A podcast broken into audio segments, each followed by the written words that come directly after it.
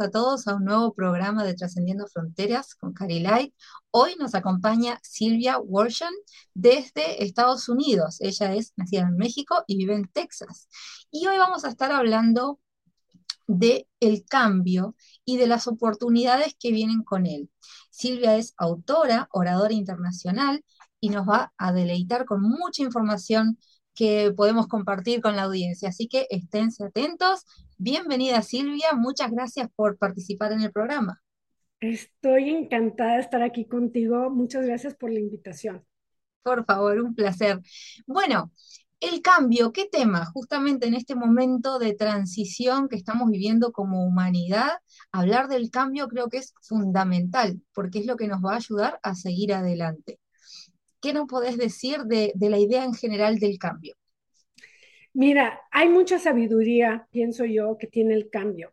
Eh, mucha gente cuando pasa por un cambio así fuerte, ya sea un divorcio o como explicaste ahorita, la pandemia, eh, mucha gente empezó a reflexionar durante ese tiempo y se empezaron a dar cuenta que no están, eh, no están en, en, la parte de su vida donde quieren estar. O sea, no están trabajando hacia su propósito divino, eh, no están este, en su carrera donde quieren estar. Mucha gente como que empezó a, hacer cambios en su vida, ¿verdad? Y pienso yo que dependiendo de tu perspectiva, de donde vengas, si estás operando de un espacio de miedo, vas a quererte quedar en, en, el lugar donde te encuentras hoy mismo, ¿verdad? O si eres una persona que tienes una perspectiva de, amor, vaya, de, alegría y de, y de gracia, vas a quererte mover y ver la oportunidad que te presenta el cambio. Mm. Entonces, este, hay muchas cosas que pueden pasar cuando pasa el cambio, ¿verdad? Tenemos dos, creo yo, dos identidades que, que nos llevan este, en el camino de nuestra vida. Una de ellas es el ego, dependiendo de cómo estés operando, tus creencias de ti misma, tus este, hábitos, todo eso tiene que ver el modelaje que recibimos de niños. Ahí tenemos cierta manera de ver la vida, ¿no? Y ahí es donde el ego se basa, ¿no? En eh, la programación de la mente subconsciente. Y también tienes la identidad de tu alma, porque cuando naces, naces con un alma y tienes ciertas capacidades, ciertos este, regalos que te dio este, mucha gente dice el universo, yo digo Dios, ¿verdad? Este, entonces, cuando entra el cambio, hay veces que nuestra alma nos empieza a guiar a hacer ciertos cambios en nuestra vida, pero a veces el miedo nos detiene. Mm. Entonces, en ese aspecto creo yo que el cambio puede ser oportunidad o puede ser un obstáculo dependiendo de qué, de qué identidad estés superando. Exacto. Bueno, justamente decías con la pandemia, lo que sucedió, una, una de las cosas más grandes o más importantes que nos ha sucedido con la pandemia es que nos ha obligado a repensar toda nuestra vida, todos los aspectos de nuestra vida, ¿no? Eh, como que íbamos corriendo sin saber muy bien hacia dónde, derecho a un abismo, como hablábamos el otro día, y eh, Dios, el universo, o como quieran llamarlo, nos dijo, bueno, a ver, van corriendo demasiado rápido, no saben para dónde y no termina bien, así que les voy a dar otra oportunidad. Y ahí fue como que un sacudón grande que nos dijo, a ver, ¿hacia dónde estaba yendo? ¿Es donde quiero ir? Y a empezar, eh, siempre trato de eh, animar a la gente a ver cómo está cada aspecto de su vida, para que vean realmente si están yendo hacia donde quieren ir.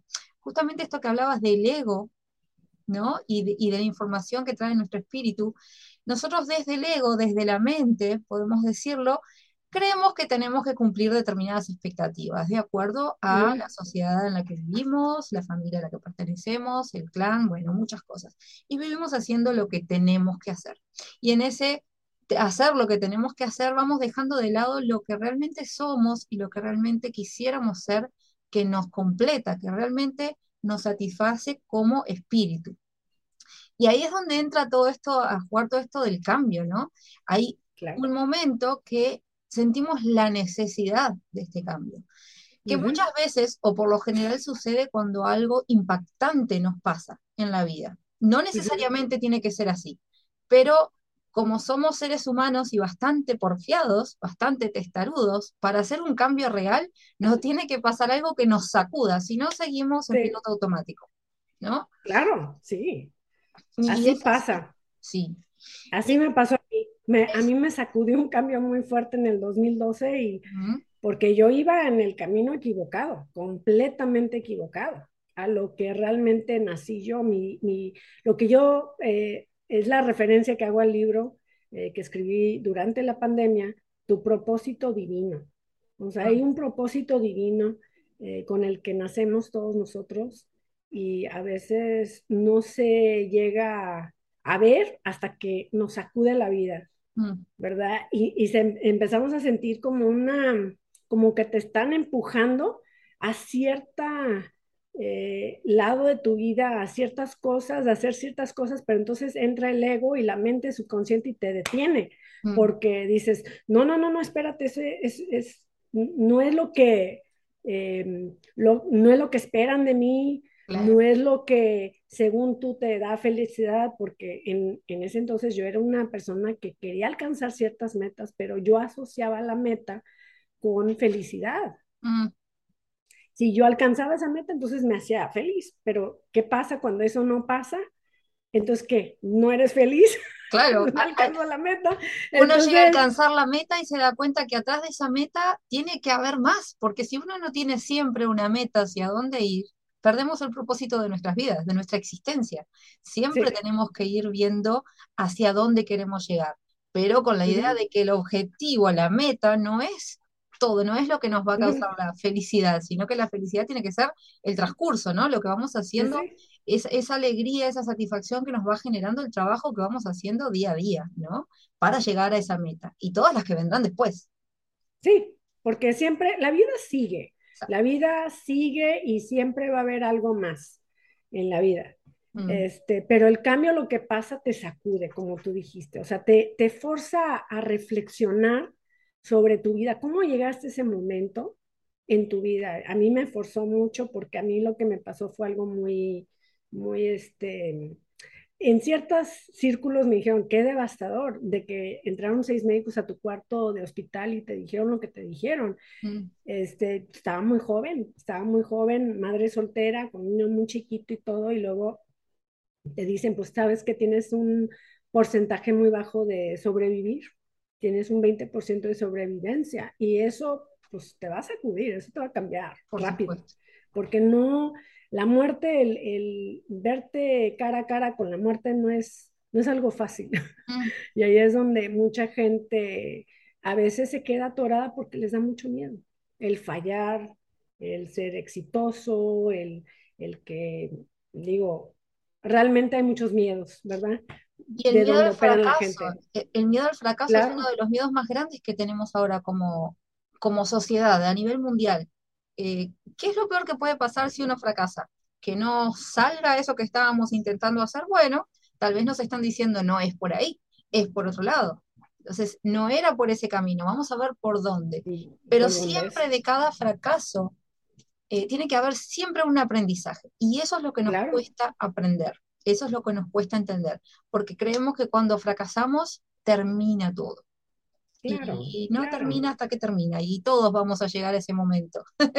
y como tú dijiste, por algo está pasando esto, por algo. Esa no es la puerta, posiblemente hay otra ventana que se pueda abrir, ¿no? De tu vida, otra oportunidad te va a llegar, pero a veces uno no lo ve así porque se nos cierran te cierras la, la, vista, vaya, porque estás viendo la vida de la perspectiva de, lo que no tienes, vaya, en vez de verla con lo que ahorita en este momento tienes y lo que aprendiste del fracaso. Porque todos los grandes del mundo, todos los que han sido inventores, todos los que han alcanzado muy alto en su vida, fracasaron muchísimo. Todos han fracasado. Y se dieron cuenta, todos han fracasado. Y todos nosotros hay que aprender de ese ejemplo, ¿no? De que ellos fracasaron diez mil veces a veces, pero encontraron diez mil veces de no hacerlo de esa manera. exacto, de otra manera. Fracasaron, pero no se quedaron en el fracaso, siguieron avanzando. Aprendieron y continuaron. Exactamente. Mm. Y eso, eso yo lo escribí mucho en el, en el primer libro que escribí, las lecciones que, me, que aprendí sobre el cambio. Cada cambio que pasé por mi vida me, me enseñó una, una lección y esa lección la aprendí. La aprendí porque Dios me la enseñó y me estaba enseñando lo que te viene en tu, en tu camino, lo vas a utilizar. Mm. Esta lección, lo vas aprendiendo y te va ayudando para lo que viene. Mm, sin duda. Bueno, yo muchas veces digo, eh, no esperes a comenzar a vivir, no, esperes comenzar a vivir cuando te avisen que la vida se termina. Muchas veces sucede, claro, muchas veces sucede que eh, surge una enfermedad como cáncer. Bueno, te dicen, bueno, eh, hoy descubrimos que el diagnóstico es cáncer, te quedan tres meses de vida. Y en ese momento muchas veces se rinden las personas y dicen, bueno, ya tengo cáncer, me morí, y ya empiezan a morirse en ese momento, ¿no? O lo que hacen es comenzar a vivir todo lo que quisieron hacer y no hicieron hasta ese momento, bueno, ahora que me voy a morir voy a empezar a hacer todo esto. Y muchas veces en ese periodo en que las personas conectan con lo que realmente quieren hacer, se sanan. Y ese cáncer desaparece. Entonces, ¿cómo lo explicamos? Ese es un cambio que no deberíamos esperar a que nos avisen, bueno, esto se termina para empezar a hacer lo que realmente queremos hacer y aprender a conocernos, porque va por ahí. La mayoría de las personas no tiene idea qué es lo que quiere hacer. Y esta es una pregunta que yo siempre hago en las charlas, en las conferencias, en los, en los cursos, en los talleres si no tuvieras que trabajar para vivir, si no tuvieras que trabajar para generar dinero, para pagar las cuentas para vivir, ¿a qué dedicarías tu vida? El 95% de las personas o más no tiene idea. Así de mal estamos, ¿no? Así de programados estamos para hacer lo que tenemos que hacer. Que nos olvidamos de ser y de eso que de, verdad conecta con nosotros. No tenemos idea, ¿no? Se quedan pensando como, uy, ¿qué, ¿y qué haría yo? No, pero yo tengo que trabajar y entra, entra el nervio, ¿no? Es, pánico. Es el miedo, es el miedo que entra y te empieza a motivar a trabajar en un área que posiblemente no sea tu don. ¿Mm? Hay veces que uno entra en ciertas carreras porque es algo que esperan nuestros padres de nosotros. Mm, claro. Son ciertas cosas que nos van inculcando desde chiquitos. Ay, cuando llegues a la universidad y te conviertas en abogado, te hagas médico y ellos mismos te, te van según guiando en la vida que ellos creen que va a ser exitoso, ¿verdad? Pero esas son las creencias de nuestros padres. Esas no, no, son las nuestras. Sin embargo, de chiquito la mente no tiene manera de, eh, de rechazar eso, vaya. Mm. Entonces lo acepta como si fuera creencia tuya. Y cuando te pasa el cambio es cuando todas esas cosas este, suben a la conciencia y empiezas a pensarlo y decir, bueno, ¿de dónde viene tanta cosa, tanta expectativa? ¿Por qué hago yo esto? ¿Por qué reacciono a esto? Y te das cuenta que la mayoría de las cosas que llevas por dentro no son tuyas, son mentiras. Son mentiras que te digo en la mente hace mil años y tú las sigues aceptando como si fueran tu verdad. Entonces, por eso el cambio es tan padre, porque entonces puedes ver eh, otra parte que posiblemente no has investigado, no has este, pensado, reflexionado, y empiezas a realmente decir, bueno, ¿cuál es mi don? Y tú sabes cuál es tu don, porque desde chiquito sabemos, sin embargo, el miedo nos, nos cubre ese don. Yo desde chiquita sabía que me encantaba escribir. Me encanta, hasta me lo decían las maestras, oye, tú escribes muy bonito, deberías de dedicarte a escribir un libro. Yo lo escuché toda mi vida y siempre dije, no, yo no tengo, porque tenía el miedo a fracasar, y, dije, no, pues ¿quién va a leer este libro? Nadie lo va a leer. Y la gente que lo ha leído dice, qué bárbara, de veras que qué bonito libro, qué bonitos pensamientos, ¿por qué te tardaste tanto? Pues, por el miedo, por el miedo a fracasar.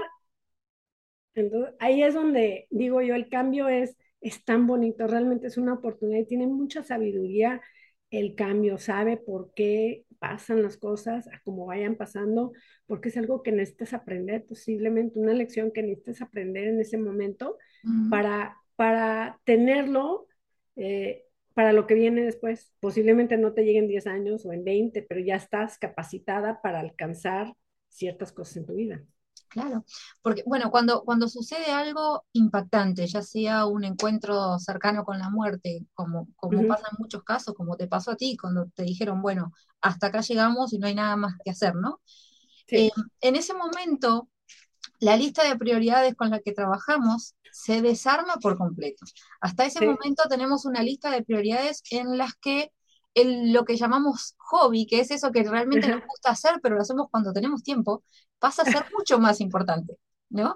Y claro. empezamos a ver que dejamos de hacer muchísimas cosas que realmente nos gusta, que realmente nos, nos completa, que nos hace bien, por hacer lo que tenemos que hacer.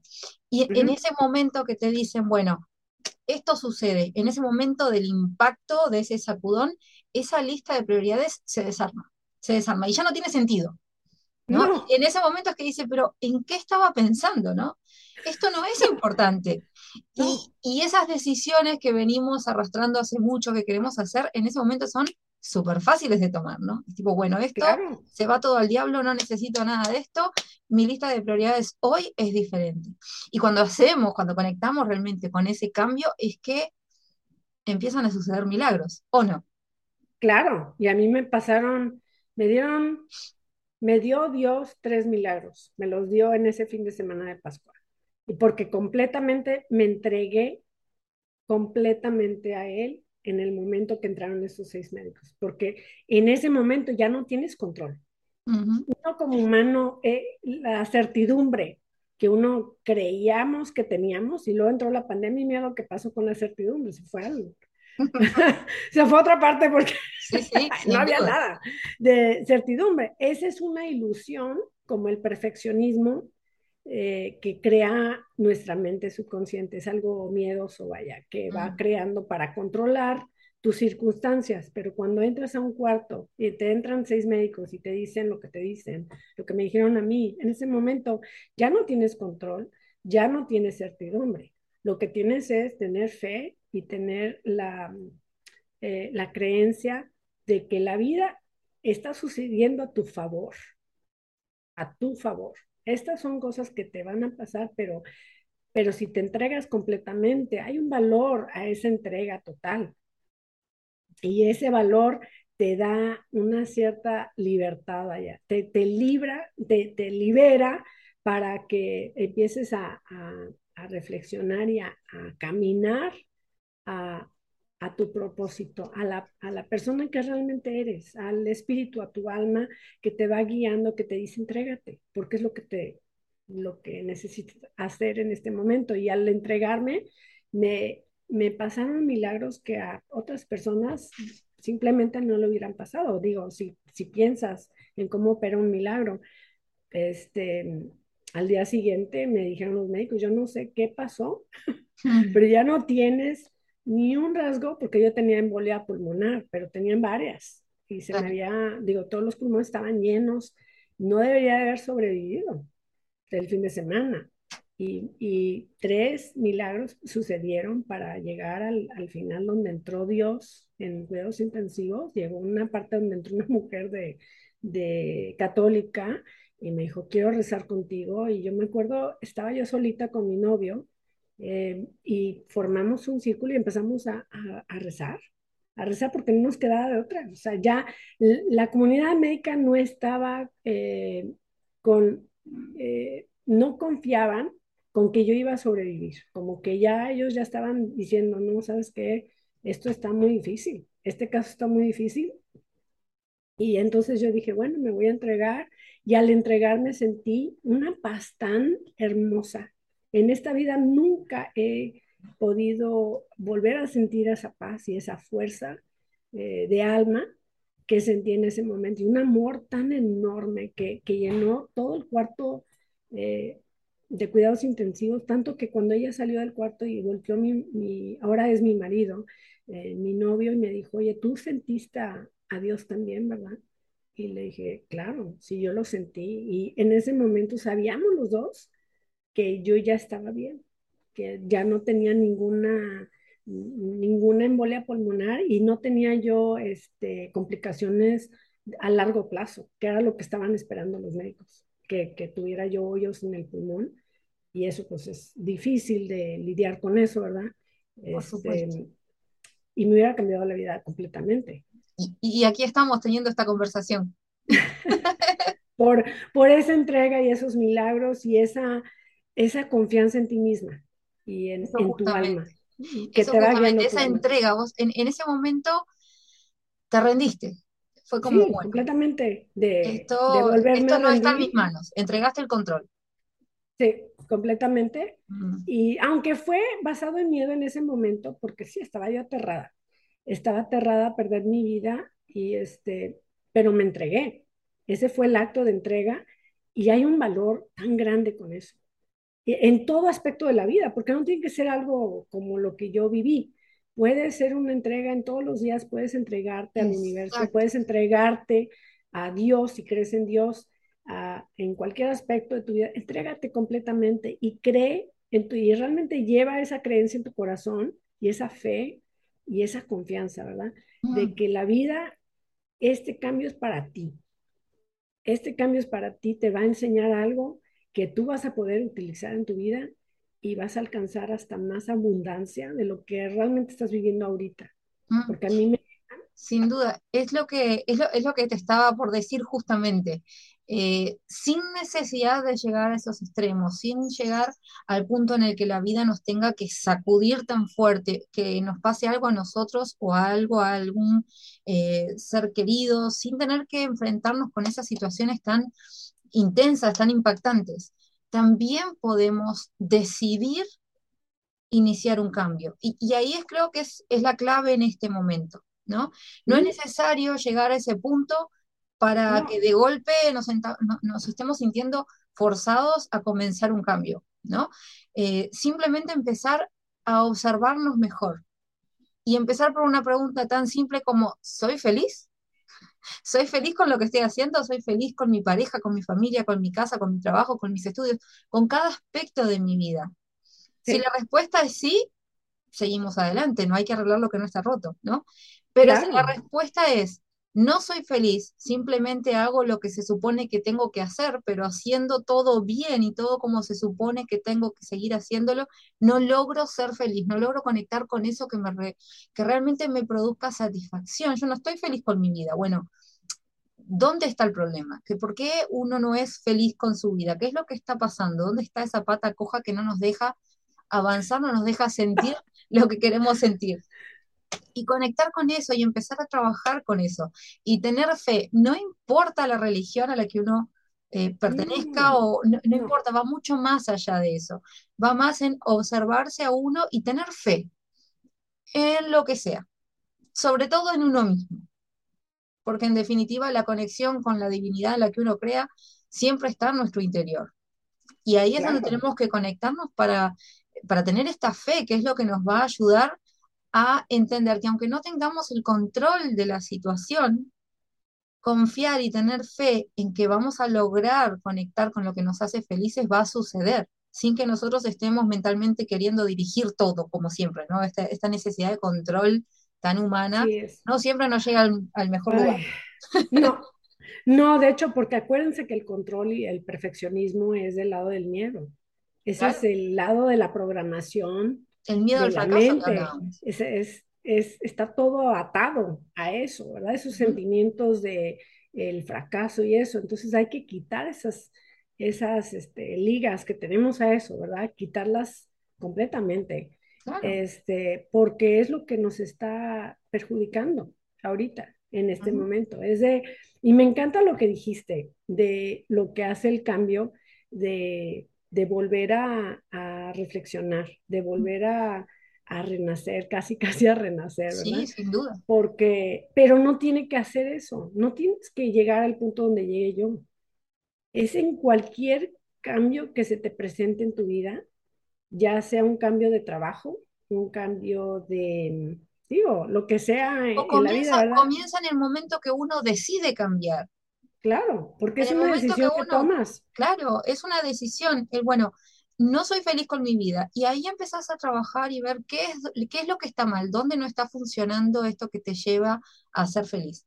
Y principalmente, ¿qué es lo que me hace feliz? Creo que ahí está la clave, porque si yo no sé qué es lo que a mí me hace feliz, va a ser imposible que yo pueda andar, voy a andar como un barquito a la deriva para donde me lleve la marea, ¿no? Y nunca voy a Sí, llegar a un puerto. O quién soy, o quién soy yo, porque hay veces que cuando hay muchos cambios así fuertes en la vida, sea si están escuchando las mujeres un divorcio que tengas, tú- hay veces que los matrimonios llevas como 10 11 años en un matrimonio y ya, ya ni sabes ni quién eres. Mm. Tienes que volverte a descubrir. Son los, esos tiempos tan bonitos de hacer una lista de lo que te llena de Mm. felicidad, Sí, actividades, algo, algo Pero que te llene, ¿no? Claro, pero tanto para las mujeres como para los hombres. Muchas veces Claro. sucede que la, la- la pareja no funciona justamente porque hay una pérdida de identidad. Entonces, uno intenta constantemente complacer al otro, claro, porque se supone que ahí se va a encontrar la felicidad. Y no se trata de complacer al otro, porque si no, si uno está constantemente intentando complacer al otro y no logramos complacerlo o complacerla, nos genera una frustración horrible. Y la otra persona eh, eh, está abrumada de tanto, de tanto Sí, querer hacer, hacer. Entonces, pues, tanto para el hombre como para la mujer, muchas veces sucede en un divorcio que tienen que comenzar a redescubrirse, ¿no? A, a Claro, reconocerse, porque no eran ándale. ellos, sino que eran los que se supone que la otra persona quería. O el patrón de comportamiento que se desarrolla desde chiquitos, ¿no? De sí, querer controlar y querer arreglar las cosas. Y uno como mujer a veces queremos arreglar las relaciones entre los maridos y los hijos y, y ahí estamos en medio de todo. y se, y se nos olvida quiénes somos nosotros. Y me acuerdo que llegué a esa parte en, en el libro donde, es- y ese fue mi capítulo favorito, te voy a ser bien sincera, el, el 13, donde volví a, a, identificar quién era yo después de tantos años, de tantos cambios que me pasaron y todo, ya no sabía ni quién era. mm, Ah, eh, y el ser auténtica a mí misma, el, el conocerme y el, el aprender el amor propio, porque creo yo en, en las culturas hispanas, ese concepto no se platica mucho, el amor propio. Uno piensa que el amor propio es algo egoísta. Claro. Digo, así me criaron a mí, no, eso es egoísta, eso Sí, no, sí, eso sí, y es así. Uno tiene que hacer lo que tiene que hacer. El pensar demasiado en uno es egoísmo puro, Y, ¿no? y eso uno sabe que esa lección, esa lección me, me, me tardé mucho en aprenderla. Eh, cuando yo realmente empecé a, a verme en la misma luz en la que Dios me veía a mí, la persona que realmente me había creado a ser, cuando yo empecé a darme cuenta de quién era yo, wow, desde ese punto yo ya no volvía a, querer ser esa identidad, eh, esa mujer que le daba miedo el fracaso y empecé yo a hacer las cosas que me, realmente me llenaban de felicidad. Y desde ese punto en adelante es cuando empecé a tomar decisiones, como tú dijiste, llegué a, a decidir, ¿quiero seguir este paso o quiero quedarme aquí atorada? Mm, Y dije yo, ya no quiero estar atorada, no me da felicidad, hasta me siento mal. Quiero empezar a hacer esos cambios, pero con cada cambio que pasa, uno sabe, y tú lo sabes porque eres coach igual, eh, a veces el ego empieza a, a molestarte y mm. empiezas a hacer los cambios, hábitos nuevos y como que la mente dice, ¿estás segura? Sí, no, ¿Estás es, segura? es- ¿Quieres el cambio? eso no, eso no Y te empieza ti, y todas las y, dudas, y te ¿no? empieza a fregar, te empieza a fregar y fregar y fregar. Y llega un punto donde dices, tú sí, sí, yo quiero este cambio. Y sigues adelante, aunque por dentro se siente horrible a veces, Claro, porque no es, no es este, no es la identidad, No es tu zona de ¿verdad? Es confort, otra, ándale, no es tu zona de ándale. Y confort. Y al empiezas a, salir de ahí, uy, y tienes que empujarle fuerte. Y sabemos que ese cambio es para ti. Y entonces, para mí ese fue, me divertí mucho en ese capítulo porque me acuerdo que había yo hecho una lista de actividades y entre ellas estaba de irme a patinar, desde chiquita que yo patinaba, y hacía cosas que me llevaba yo a, a este, salida sola, salía yo solita y, y fue una idea que me dio un libro, me acuerdo que se llamaba, eh, aquí en Estados Unidos se llama The Artist's Way. La autora es Julia Cameron. Y en ese libro ella te da como guianza sobre cómo llegar a ser, eh, qué, qué te da alegría a ti, vaya, y hacer las actividades. Yo me llevaba al cine sola, me, me iba yo solita al cine y veía yo las películas que yo quería ver porque yo sabía que habían películas que a mi marido no le gustaban. Claro, es que, Y me es que daba ahí mucha felicidad. estas, ahí están todas estas creencias que cargamos constantemente, de que nos dicen, bueno, no, ya a esta edad no deberías estar haciendo estas o tales cosas porque ya sos una mujer grande, no vas a andar patinando, no vas a andar eh, amacándote en, en- en una hamaca en un columpio, ¿no? No, no vas a estar haciendo esas cosas porque ya sos una mujer grande, ya eso es para los niños. Y, y uno de repente le encantaría ser un ratito esa niña con la que claro, esa curiosidad de la Claro, vida, esa, ¿no? Esa cosa de estar jugando con nada, con cualquier cosa. Y por estas creencias que guardamos, no nos permitimos hacer eso. Y el no permitirnos no nos permite conectar con esos ratitos de alegría, de felicidad, de, de pureza que nos ayudarían a avanzar mucho más, porque conectando con esas cositas poco a poco cada vez tenemos más voluntad de hacer otras cosas. Eso no es como que nos fuera a dar una recarga de energía que nos hace hacer otras cosas, ¿no? Es como, es como pegarle una ficha de dominó y que empiecen a caer las otras, ¿no?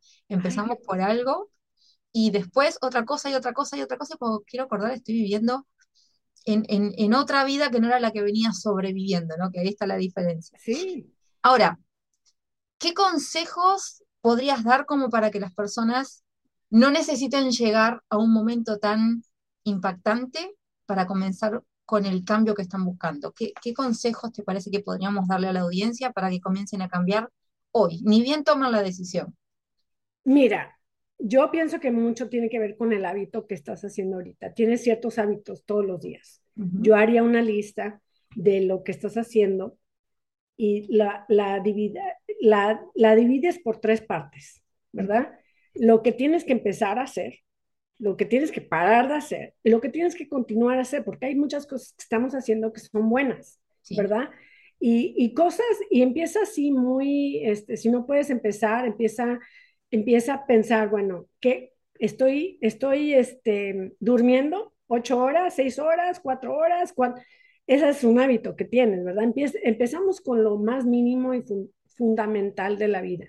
Y luego empiezas a ver en tus relaciones. ¿Qué estamos haciendo hábitos en tus relaciones? ¿Qué estás haciendo? Eh, ¿qué, ¿qué, hábito tienes en tu, en, tus, en tu carrera? ¿Verdad? Ciertos hábitos que uno tiene que, que crean, ¿no? Y yo empezaría ahí. Empezaría también creando una visión de la vida que tú quieres llevar. Porque a veces, este, ahorita estás manejando, te está manejando el miedo, si es que, si es que llevas esa perspectiva de miedo, es lo que te está llevando. Entonces hay que crear algo nuevo. Y siéntate, aquí es donde puedes ser muy creativa o creativo, si es, es hombre el que está escuchando, y agarra revistas y empieza a ver las imágenes. Y las imágenes que como que te llenan, ujú. verlas quitando y verlas creando en, un, en, en algo visual que puedas tener todos los días que puedas tú ver. Esto lo hicimos como familia, mi familia y yo hace tres semanas. Y puse a los niños a hacer que, que encontraran qué, qué vida cotidiana queríamos llevar como familia, qué, qué, qué queríamos hacer como familia y todo. Y vieras las cosas tan impactantes que sacaron mis hijos. Bueno, es que esa aprender tantas cosas de nuestros hijos. y eso lo pusimos donde todo el mundo este, se pone los zapatos toda la mañana. Y estamos viendo esa visión que creamos como familia para recordar a nuestro subconsciente y tener una dirección, vaya, porque la mente subconsciente necesita dirección. Claro. Hay que hacer algo visual, ¿verdad? Y, y sentarte realmente a pensar sobre tu propósito. ¿Cuál es mi propósito? ¿Cuáles son mis regalos? ¿Qué, qué me da esa felicidad, esas actividades? Hay que empezar actividades y de ahí empieza suavecito. No, es, no son cambios así fuertes, son pasos chiquititos que va uno tomando para crear esos hábitos buenos. ¿verdad? Que nos va a llevar al, al propósito divino que uno tiene. Exacto. Porque la última parte es la identidad. La Mm, identidad. Tienes que crear la identidad de esa persona que tiene esa visión, ¿verdad? Y hay veces que uno no tiene ahorita la motivación porque nos encontramos en, cosas muy raras en nuestra vida a veces. Hay, digo, hay gente que está modelando ahorita lo que tú quieres. observa a esa persona, cómo lleva su cuerpo, su identidad, su fisiología, todo eso lo tienes que empezar a copiar, vaya, para empezar a crear esa identidad dentro de ti, porque el cambio lo que pasa es cuando llega, entre el cambio, eh, cualquier cambio que te encuentres ahorita en tu vida, va a haber un deseo que vas a sentir muy fuerte dentro de ti. Entonces hay que empezar a operar y a crear esa identidad de esa persona que lleva ese deseo por dentro en su vida y ese es donde empieza la mente. Le tienes que dar dirección, le tienes que dar el propósito, porque es lo que te va a levantar todos los días hacer eso. Sin duda, sin duda. bueno, que ser algo... esto, cosas, cosas simples, como decís, pasitos de bebé, ¿no? Ir poco a poco. No es que de un día a del día a la noche podamos cambiar todas nuestras vidas. No necesariamente tiene, no necesariamente tiene que suceder así, a no ser que suceda algo impactante como te pasó a ti. En ese caso sí, el cambio es abrupto pero no es necesario llegar a esos límites para comenzar a cambiar, es una, cuestión de tomar una decisión. Cuando, cuando hago esta pregunta de qué, a qué dedicarías tu vida si no tuvieras que trabajar, la mayoría de las personas, como te digo, no tienen ni idea, ¿no? Entonces dicen, no, no sé, no sé, no sé, no tengo idea qué me haría feliz. Entonces yo propongo hacerlo como un juego, ¿no? Cerrar los ojos e imaginarte haciendo diferentes cosas. Pintando, tejiendo, eh, corriendo, bailando, cantando, no importa, diferentes cosas.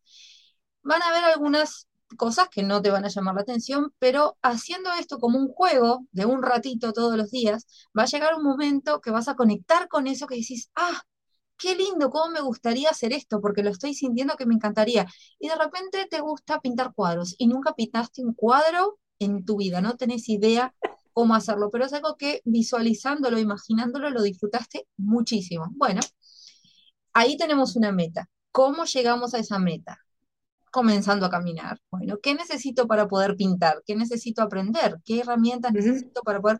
Y ahí es que empezamos a caminar paso a paso, paso a paso, de a poco, pero sabiendo hacia dónde vamos. Creo que es fundamental tener un destino. Uno no puede ir, como se dice acá en Uruguay, como vuela sin manija, dejando que aquello vaya para cualquier lado. Uno necesita saber hacia dónde va. No creo que eso, si lo digo en México, van a decir, ¿de qué estás hablando? Por eso te digo, es un dicho que se, se escucha mucho por acá, por el sur pero en otros lados no sé qué significa. Em, para los que no son uruguayos, argentinos o por acá por el sur, significa que uno va corriendo sin saber hacia dónde, ¿no? Como que para dónde vaya. Ahí estamos. Entonces, es eso, tener un destino, tener un lugar marcado hacia donde quiero ir es lo que nos va a ayudar a, eh, a tener este propósito que decís. Justamente lo que está pasando mucho hoy, hoy en día en la humanidad es eh, en muchas personas sufriendo de depresión. Y la depresión, uno de los factores principales justamente es no tener un propósito de vida. Si yo no tengo un propósito de vida, no tengo ganas de levantarme de mi cama siquiera. No tengo hacia dónde ir, no tengo este impulso de hacer algo con mi existencia. Entonces, ¿qué hago? Me dejo estar.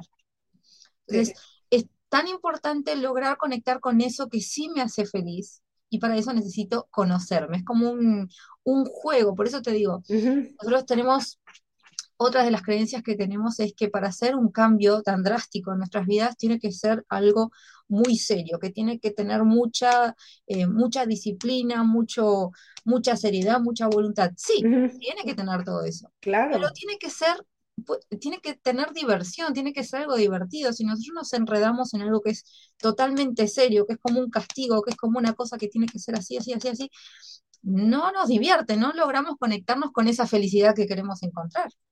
Claro. justamente hacer cosas simples, pasito a pasito, e implementarlos como juegos, nos ayuda muchísimo.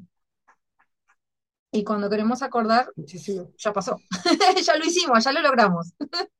Sí, me encantó lo que dijiste de visualizar, porque mucha gente no entiende, bueno, sabemos que las dos mentes, ¿verdad? La consciente y la subconsciente.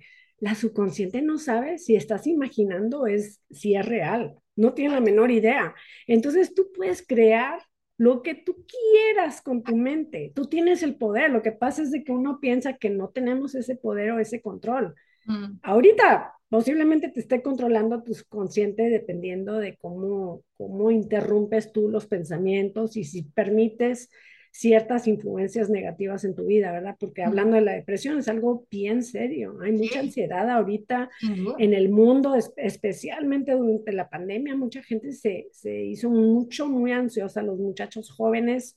Hay mucho suicidio aquí en Estados Unidos la incertidumbre que ha generado todo esto. Mucho, mucho, mucho. Mm. Entonces, esa es un problema muy fuerte. Entonces, hay que utilizar lo que uno tiene a su disposición y es la imaginación. Esa es un poder tan grande de nuestra mente y, y es verdaderamente divertido. O sea, si tú te pones a visualizar todos los días, eso es un poder muy grande. Me encantó lo que dijiste. qué bueno, bueno, qué bien. Este, sí, sí, sin duda la imaginación es lo que nos separa, esta, esta mente pensante que tenemos, esto, esta capacidad que tenemos nos separa de otras especies de este planeta en el que vivimos. Pero cuando no la usamos de forma correcta, claro. sucede que eh, nos empezamos a traer al presente recuerdos de un pasado que nos hizo mal y estamos arruinando nuestro presente. Y al arruinar nuestro presente afectamos nuestro futuro.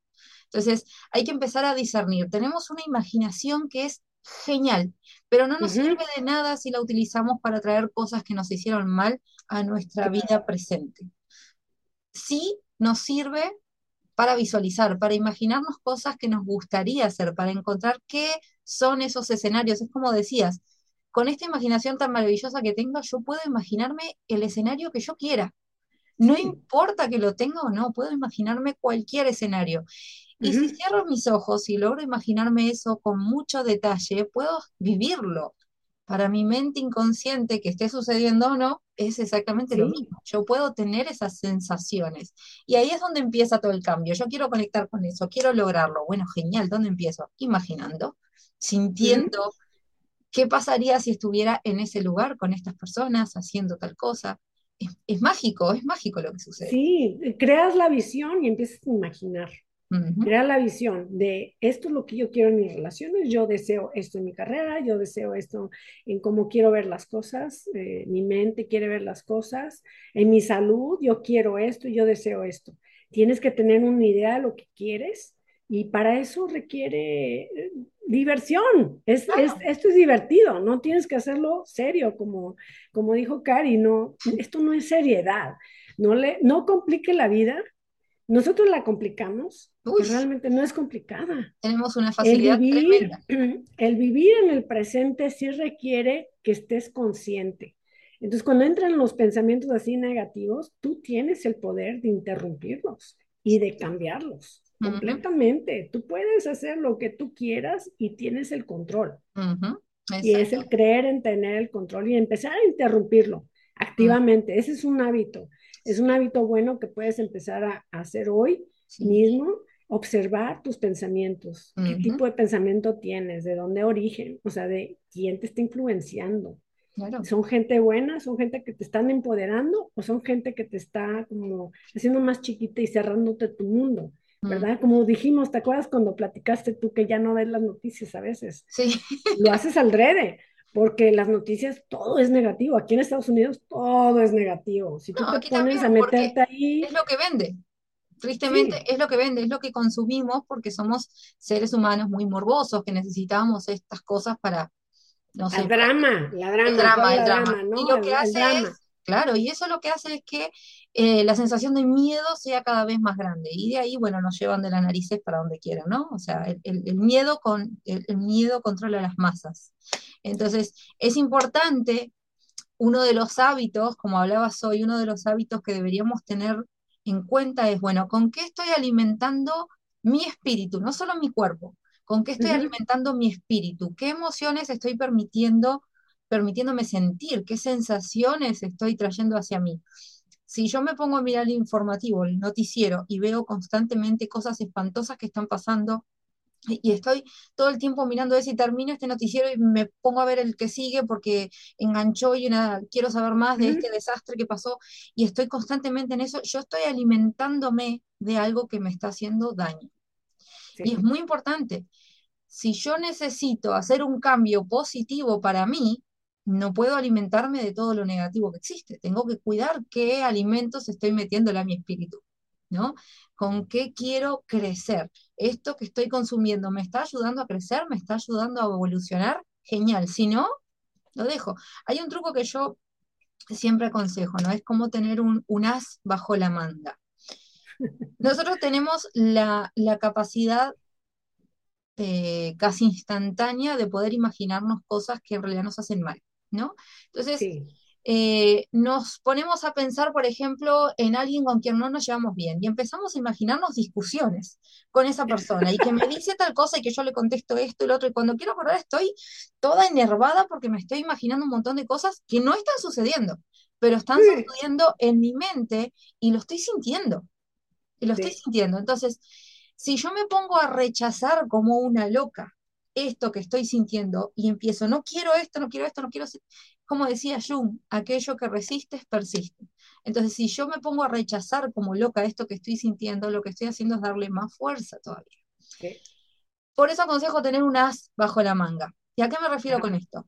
Este as bajo la manga va a ser algo que me proporcione alegría, felicidad, que me haga sentir bien. Así como me imagino cosas malas, ponerme a pensar en algo que me haga bien, ponerme a pensar en una persona que hace que sonría, sin siquiera pensarlo, en, mis hijos, en, no sé, algo que realmente me haga sentir bien. Entonces, en ese momento en el que yo estoy pensando todas estas cosas horribles, en vez de ponerme a resistir eso como una loca, me pongo a pensar en esto que guardé como un as en la manga, ¿no? Me pongo a pensar es algo positivo, lo estás asociando con algo positivo. Exacto, y mi frecuencia cambia, yo no estoy resistiendo esto que no quiero, por lo tanto no le estoy dando más poder mi frecuencia cambió y estoy vibrando en algo que realmente me hace bien. Y eso me parece que es algo que deberíamos aprender a hacer, un, hábito muy importante que deberíamos comenzar a experimentar. Y no me lo crean, inténtenlo. A eso voy. Sí. Sí, eso me encanta porque esas son cosas que eh, hablo mucho con mi hijo de 17 años, que es una persona muy ansiosa. Eh, y entonces cuando él empieza como a futuriarle, ¿no? De que esto va a pasar y esto va a pasar y, y, todas estas cosas enormes van a pasar, le digo, Andrés, estás en el presente ahorita, ¿por qué te estás llevando? Acuérdate el, el, eh, la estrategia que te enseñó el doctor y empezamos a platicarlo, ¿no? De, de, de cambiarlo a una imagen que te llena con felicidad y paz, completamente el paz, porque la ansiedad pues es mucho de mucho miedo, que te estás alebrestando mucho, ¿no? Y, la paz te vuelve a regresar al presente. Entonces, un, otro truco que yo he usado mucho con mis hijos es de pensar en los cinco sentidos en ese momento. Cuando empieza tu mente a querer correr hacia la ansiedad y quieres ya hacerlo más grande de lo que es, al regresarte al presente es de pensar, bueno, ¿qué estoy, qué estoy oliendo ahorita? ¿Qué, estoy, qué puedo ver? ¿Qué, qué estoy saboreando? ¿Qué estoy oyendo? cosas que, que estoy hablando. y al regresarte al presente, entonces ya te puede entrar la mente consciente y puede decir, ay Silvia, ¿qué estás haciendo? O sea, ¿por qué estás pensando eso? y te empiezas a afirmar a ti misma, ¿verdad? Es el, el, el habla eh, propio, ¿no? Que le decimos aquí en Estados Unidos self-talk, que, que, puedes tú hablarte a ti misma y tú te puedes decir lo que tú quieras. Y puedes interrumpir esos pensamientos fácil, tú sola en, tu casa. Yo lo he hecho varias veces que digo, ¿qué estoy haciendo? O sea, ¿por qué estoy dejando que estos pensamientos me estén guiando? Sí, ¿por qué me estoy haciendo esto? Porque no le podemos echar la culpa a nadie más. ¿Por qué me estoy haciendo esto? Porque eso no está sucediendo y sin embargo lo estoy generando, estoy generando esa energía que no me va a hacer bien. Entonces, ¿por qué me estoy haciendo esto? sí, y cambio, ¿sabes lo que he hecho a veces también? es este, poner música que me llena el corazón de alegría. Y yo soy una, somos hispanos, nos encanta la música. Me pongo a bailar para interrumpir cualquier vibración mala que me esté entrando en ese momento. Me encanta la cumbia o el merengue y me pongo a bailar. Y ya bailo y ya, como que se me quita. Cambió ese momento cambió la frecuencia. Totalmente. Eso de los cinco sentidos me encantó, me encantó para que quien sea que esté eh, ahora, bueno, luchando con ataques de ansiedad, que súper común, sobre todo en los adolescentes hoy en día, la ansiedad que manejan por toda, bueno, creo la velocidad con la que se mueven las redes sociales y toda la información que constantemente está eh, llegando es demasiada y hay muchas personas que están pasando por periodos de ansiedad complicadísimos, tanto depresión como ansiedad. Y la ansiedad es intentar vivir en algo que aún no ha sucedido. Y nos enfocamos en un montón de cosas horribles que pueden llegar a pasar que no están sucediendo.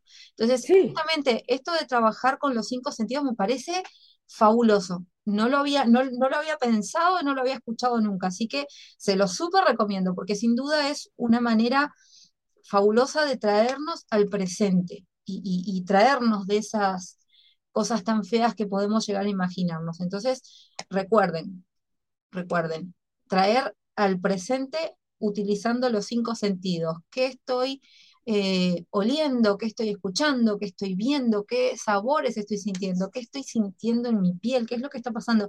Es importantísimo, es una herramienta, pero importantísimo para traernos al presente. Así que muchas gracias. Estoy segura que muchos, muchos de los de los oyentes eh, van a, tomar el consejo y sin duda les va a ayudar muchísimo a, salir de ciertos ataques de ansiedad. Así que gracias, eh, te agradezco así muchísimo por todos.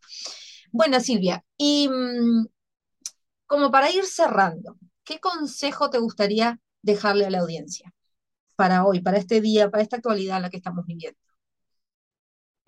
quiero que sepan todos los que están escuchando que ustedes tienen una luz muy hermosa por dentro.